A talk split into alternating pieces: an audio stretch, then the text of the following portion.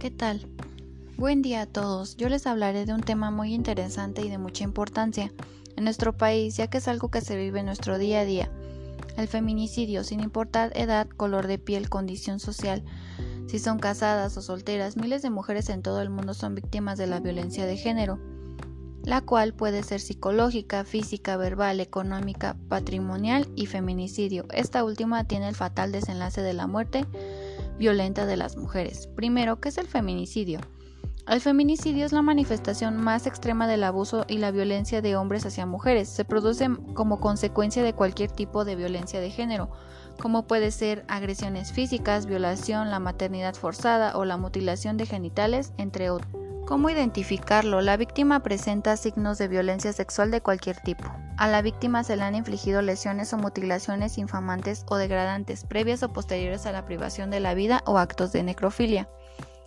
Existen antecedentes o datos de cualquier tipo de violencia en el ámbito familiar, laboral o escolar, del sujeto activo en contra de la víctima. Existió entre el activo y la víctima una relación sentimental, afectiva o de confianza. Existen datos que establecen que hubo amenazas relacionadas con el hecho delictuoso, acoso o elecciones del sujeto activo en contra de la víctima. La víctima ha sido incomunicada, cualquiera que sea el tiempo previo a la privación de la vida. El cuerpo de la víctima se ha expuesto o exhibido en un lugar público.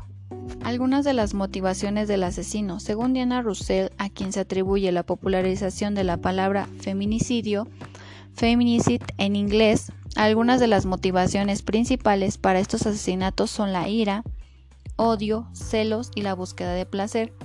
Otras variables que Russell considera relevantes son la misoginia, el sentido de superioridad de género y la concepción de las mujeres como posesión. Estas variables se transmiten culturalmente y favorecen la violencia de los hombres hacia las mujeres. Por otro lado, los asesinatos de mujeres en el ámbito de la pareja también están ligados estadísticamente al consumo de alcohol o drogas por parte del homicida, si bien estas acciones no pueden ser atribuidas solamente a un fenómeno puramente bioquímico. Algunos tipos de feminicidio íntimo y familiar es el asesinato cometido por un hombre con quien la víctima tenía o había tenido una relación o vínculo íntimo, marido, exmarido, novio, exnovio o amante. Se incluye el supuesto del amigo que asesina a una mujer, amiga o conocida, que rechazó entablar una relación íntima con éste. No íntimo, aquel asesinato cometido por un hombre desconocido con quien la víctima no tenía ningún tipo de relación. Agresión sexual que culmina el asesinato de una mujer a manos de un extraño. También consideramos feminicidio no íntimo el caso del vecino que mata a su vecina sin que existiera un lazo entre ellos. Feminicidio por conexión, cuando una mujer es asesinada en la línea de fuego de un hombre que intenta Matar a otra mujer puede tratarse de una amiga, una pariente de la víctima, madre, hija u otra, o una mujer extraña que se encontraba en el mismo escenario donde el victimario atacó a la víctima. Feminicidio por prostitución es el asesinato de una mujer que ejerce la prostitución cometido por uno o varios hombres.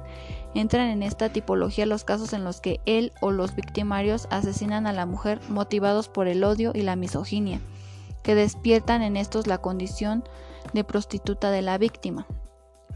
Feminicidio por trata. La muerte o el asesinato se produce en una situación de sometimiento y privación de la libertad de la mujer víctima en situación de trata de personas.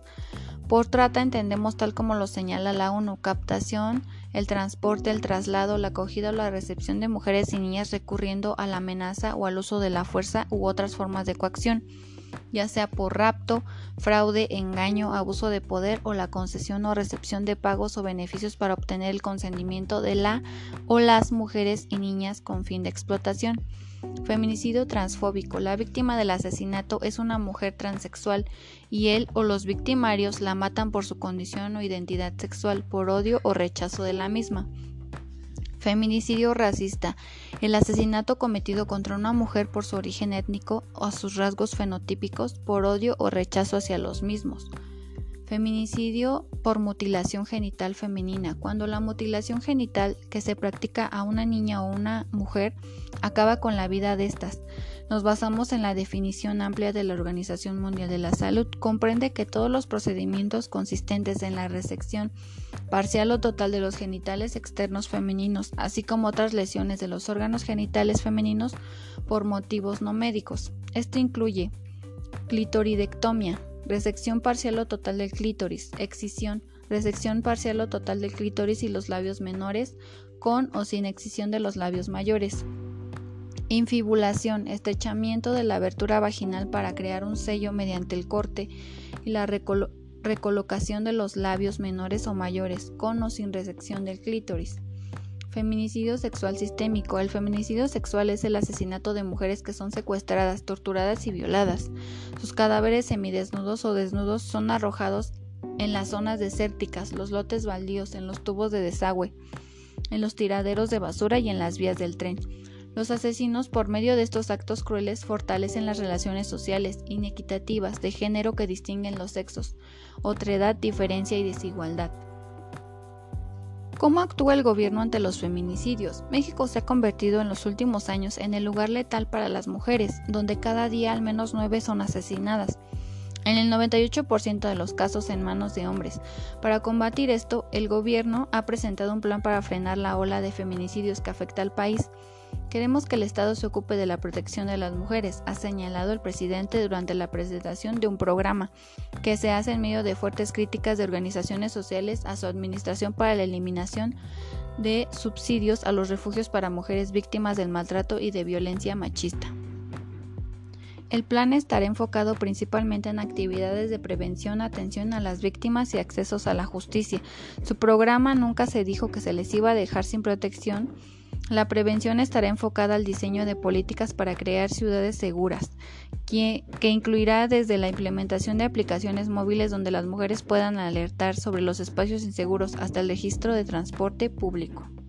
Esta medida llega como respuesta a un reclamo social específico. Desde que empezó el año, la capital mexicana ha vivido un repunte de denuncias de acoso sexual y supuestos intentos de secuestros en espacios públicos que llevó a cientos de mujeres a la calle a reclamar medidas de seguridad. El proyecto incluirá talleres para trabajar las nuevas masculinidades desde la niñez a través de las escuelas. Todas las medidas tendrán un plazo máximo para ser ejecutadas de seis meses, ha señalado. La violencia de género será ahora un problema de Estado. ¿Qué se puede hacer? Las medidas a tomar para luchar contra los feminicidios no pueden concentrarse solo en uno de los focos del problema, porque toda parte de un problema con varios niveles de complejidad psicológico, psicosocial y sociopolítico. Para ello, todo debe pasar por los cambios a nivel individual, desarrollos de programas de prevención y de salud mental y colectivo. Estos últimos no solo implican cambios en la cultura y en la sensibilidad hacia la violencia que sufren muchas mujeres, además incluyen medidas materiales y objetivas, urbanismo que promueva la seguridad de las calles, políticas penitenciarias que protejan a las víctimas. Espero les haya sido útil esta información y que sea tomada en cuenta. Muchas gracias por su atención.